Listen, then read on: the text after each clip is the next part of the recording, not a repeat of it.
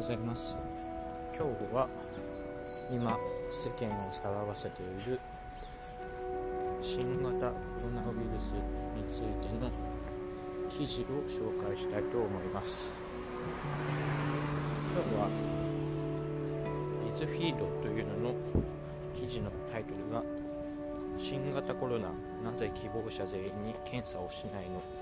感染管理の専門家に聞きました。という記事をから、えー、皆様に知ってもらいたいことを抜粋してお伝えしたいと思います。今大変世界を混乱させている新型コロナウイルス。ニュースでも毎日ほとんどの時間をこのコロナウイルスについてしており最近というよりかは昨日妻と一緒にニュースを見ていた時に妻が PCR 検査を全員すればいいじゃないというようなことを言っていました。確かにできればいいんですけどそもそも PCR 検査って何？どのぐらいかかるの？リソースどんぐらいかかるの？みたいなのが分からなかったので何とも言えなかったんですがこの記事を読むと PCR 検査がどういったものなのかについて分かりやすく説明してくれました。PCR 検査というのはインフルエンザと同じように患者さんから採取した検体を、えー、増やしてそこにコロナウイルスがあるかどうかを調べる検査のようです。インフルエンザなどは非常にシステマチックになっているのか、えー、まあ、検体を採取してからすぐに結果が分かるのですが現状は、検査自体だけでも5から6時間かかりさらに検体を保健所から検査機関に送ったりするので、えー、まあ、1日以上というよりかはリソースが追いついていない状態なようです。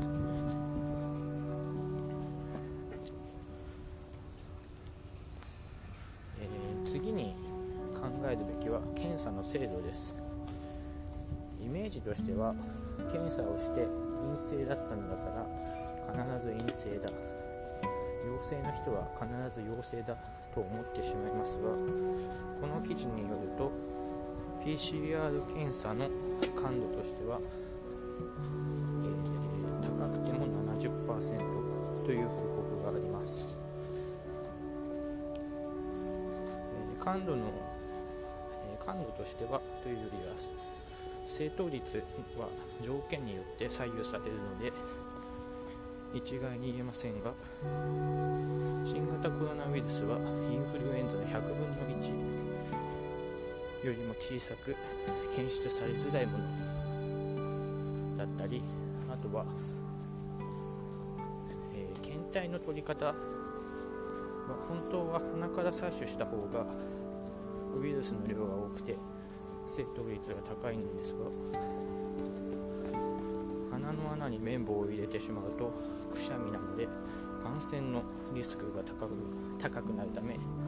利用者の方がする。そうです。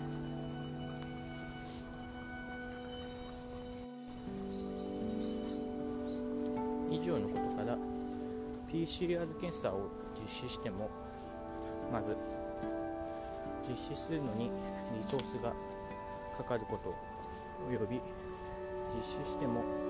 本当に正解かどうか。必ずしも確実な答えが出るのか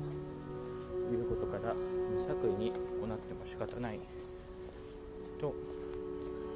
いうことが分かります。次に新型コロナウイルスの検査を受けるべき人というかどういった人が受けるべきなのかについてです。軽症の人から重症の人までたくさんいると思います。もちろん重症の人から検査を受けて治療するのが大原則ですがコロナウイルスの現状を見るとやはり死亡者や重症になる人の多くは高齢者50代以降だったり基礎疾患を持っている人です。逆に言うと子供や妊婦さんまた普通の健常な、えー、まあ、50代未満の方については感染したからといって長引く風が続く程度の状況になります。ある意味インフルエンザのように超高熱を出してすぐにどうにかなるというのはありません。ちろん緊急中のウイルスであるため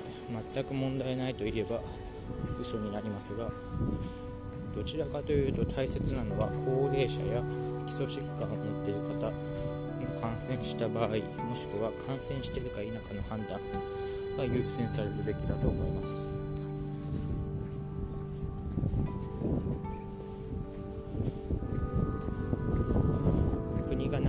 っているのかだったり。どうして検査をしてくれないのか